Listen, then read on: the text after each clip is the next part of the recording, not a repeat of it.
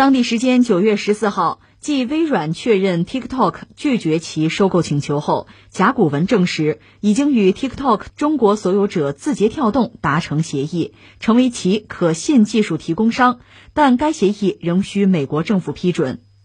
甲骨文十四号表示，甲骨文确认了姆努钦部长的声明，这是字节跳动上周末向财政部提交的提案的一部分。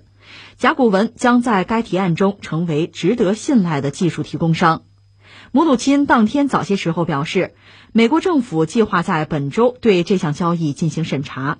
他说：“我只是从我们的立场来说，我们需要确保代码是安全的，美国人民的数据是安全的，电话信息是安全的。我们的技术团队期待着与甲骨文接下来的讨论工作。”这是关于 TikTok 最新的消息吧？这不知道怎么的，我想起一句话哈，合适不合适的？呃，只要思想不滑坡，办法总比困难多。前段时间我们节目也关注了 TikTok，就是就抖音吧，海外版吧，呃，遭遇到非常大的困扰，就是美国又是特朗普政府给他极大的压力，甚至特朗普前两天不放话吗？呃，要么卖，要么关啊，没有第三条路可走到这个地步。但是现在我们看呢，哎，还真的算是第三条道路。因为在美国吧，很多企业确实对 TikTok 感兴趣，呃，对 TikTok 感兴趣呢，大概我理解几类吧。有一类呢，确实对它的这个业务、对它的核心算法是感兴趣的。还有一些人呢，你比如现在像这个沃尔玛还在和 TikTok 谈，就是谈电商合作，这是另一码事儿了。那是基于它巨大的影响力了，就觉得和他合作可以给自己的电商业务带来很大的优势，对这个感兴趣。而至于特朗普本人呢？他确实对打压中国企业有兴趣，他可以向自己的选民吧展示自己强硬的一面。另外，对美国的很多企业呢，扳倒他们的竞争对手 TikTok 也算是对他们示好啊。而且扳倒 TikTok 之后，他甚至说美国政府能拿提成吗？这位写过一本交易的艺术啊，所以他自认为在这方面很懂很有一套。但实际上，在我看来，你真这么干，这样打压 TikTok，逼人家就强买强卖的话，那不是交易的艺术，那是抢劫的艺术啊。那现在有意思的事情来了，本来说微软是不是最接近和 TikTok 达成协议，现在看来还不是微软，微软已经被放弃了，被排除掉了，是甲骨文。而且即使是甲骨文呢，也不涉及到核心算法的买卖问题。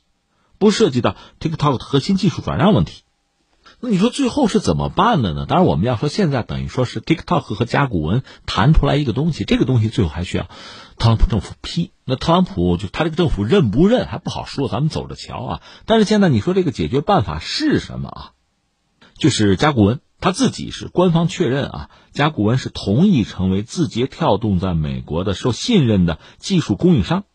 确切说，一个甲骨文。官方啊证实这个消息，再就是美国那个姆努钦，美国财长他也把这个消息公布了。看来美国官方已经了解这个实际的状况，就是甲骨文，它要作为 TikTok 可信赖的数据安全合规合作伙伴，代表解决美国国家安全问题。那现在就等特朗普表态了哈。那你说这个问题最终怎么解决的呢？因为特朗普当时拿什么说事儿，还是拿数据安全、美国国家安全说事儿。现在呢，等于说甲骨文和 TikTok 谈了一个方案，是这样，就说你看苹果在中国也卖，对吧？有服务啊。那苹果是在中国怎么做？它和云上贵州，它有一个数据合规的方案吧？等于说苹果找了一家就中国的云上贵州，这么合作。那翻回来，那 TikTok 和甲骨文是不是也可以这样做呀？就数据合规伙伴呢？那这个一方面，美国财政部和美国一个叫做外资投资委员会，我们知道他这个投资委员会起非常关键的作用哈，他们要审查相关的方案，然后就把建议报给特朗普吧，就是这么一个事儿。那你说最后特朗普批不批啊？这还真不好说。那我觉得这样几个要素我们需要关注或者知晓吧。一个就是说，TikTok 我们以前聊过，它最核心的东西就是那个算法，核心算法，它能够向自己的顾客啊、消费者去推送。这个算到最后算的是什么？是人性啊，这是它核心的竞争力所在。所以这个东西卖不卖，就核心算法卖不卖，对 TikTok 来说是很关键的，很纠结吧。而且我看有国外媒体直接评论说，确实就好比卖汽车，那你发动机卖不卖是这么个问题。如果说核心算法不卖，你只能拿到 TikTok 的躯壳，它的灵魂你拿不到，那这个买卖意义还大不大呀？可是说到这个核心算法能不能卖，这个就不是 TikTok 一家说了算的。为什么呢？于法于理，我们从两个层面说。于法这个事儿，你中国企业要卖这个东西，你总得问问中国的法律支不支持、同不同意吧？你可以查这种算法在中国的禁止出口的目录上有没有，有你就不能卖吗？这是一个叫法，这于法不行，于理呢？那我请问你，字节跳动就说，那个抖音啊，它主要的市场是中国市场，它能够拿到大量的数据，这些数据来自谁？来自中国的消费者，中国的用户啊，是我们的数据把你喂养大呀，你把这些东西卖出去了，这个合不合理啊？合不合情啊？我们接不接受，同不同意啊？另外，如果就是作为 TikTok 的竞争对手。作为一家美国的公司，如果拿到基于中国的用户、中国消费者的海量的数据，哈，最后得到的这个算法，如果他拿到了翻回来，他如果做一些不利于中国消费者、不利于中国的市场主体，甚至不利于中国国家安全的事情，谁负这个责任呢？这个已经不是 TikTok 自己能决定的事情了。所以你看，于法于理，我们把事儿拍在这，其实还有一个于情的问题，什么情？感情的情啊？因为 TikTok 就遭到无妄之灾啊。在美国贪这事儿莫须有啊！但是如果特朗普就随意的这么一招呼，中国的企业就从了，倒头就拜，那就挥刀自宫。那么下一家是谁啊？我们已经知道，美国还有计划对其他的一些中国企业下手啊！这就如同多米诺骨牌一样，你第一张一倒，后面就跟着倒，倒多少就不好说了。所以这个事儿，坦率讲，已经不是 TikTok 自己一家的事情了，它涉及到你的很多友商。就同行业很多企业，你涉及到整个就是中国的消费者、中国用户的利益，还涉及到中国国家安全的利益。那你想，这岂是你自己想怎样就怎样的？就说你必须负起自己的责任来了。这个放在一边，嗯，值得一说的还有谁？甲骨文，甲骨文也是一家很著名的公司吧？当然，它应该说仅次于微软。甲骨文也有自己的黄金时代，它曾经就是靠自己的也是数据库的技术吧，曾经做到可以和 IBM 相提并论。互为对手吧，他二零一三年就是全球第二大软件公司，仅次于微软。但是他下面犯了一个错误，就是所谓云计算这个市场呢，他一脚踩空。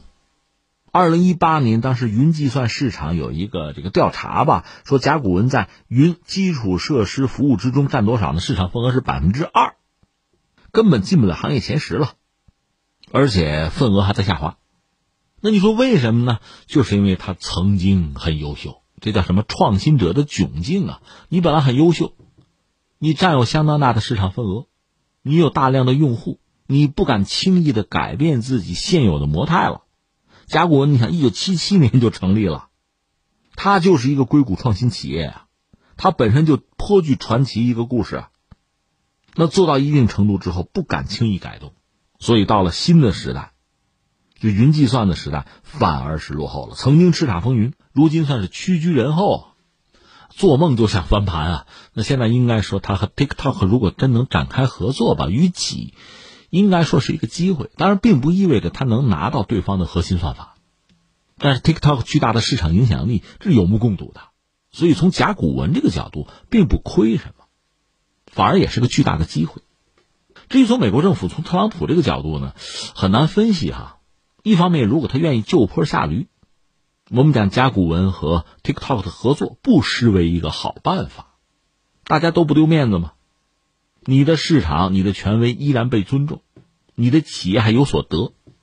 TikTok 在美国大量的这个用户也没有受什么损失，这不很好吗？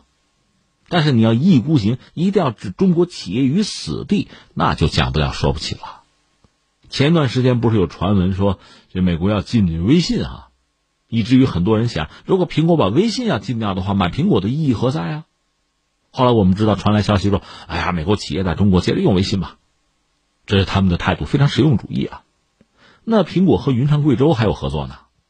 如果类似的合作在美国都被认为是非法的，都不能接受，那在中国就可以吗？可以继续吗？苹果的前景又是什么呢？据说十六号开发布会啊，呃，发布新品啊，还是把中国市场看得很重的。这个你慢慢掂量啊，所谓事不过三吧，用不着三。你想当年整中兴整了，整的还比较顺手，然后整华为，谈动到现在，没有什么实际的效用，搞 TikTok 吧，一开始貌似顺风顺水，但是到了最后，从 TikTok 那个角度讲，如果说是一单生意，那当然可以谈可以做，但最后发现这要谋财害命，那不奋起反抗，那不缺心眼吗？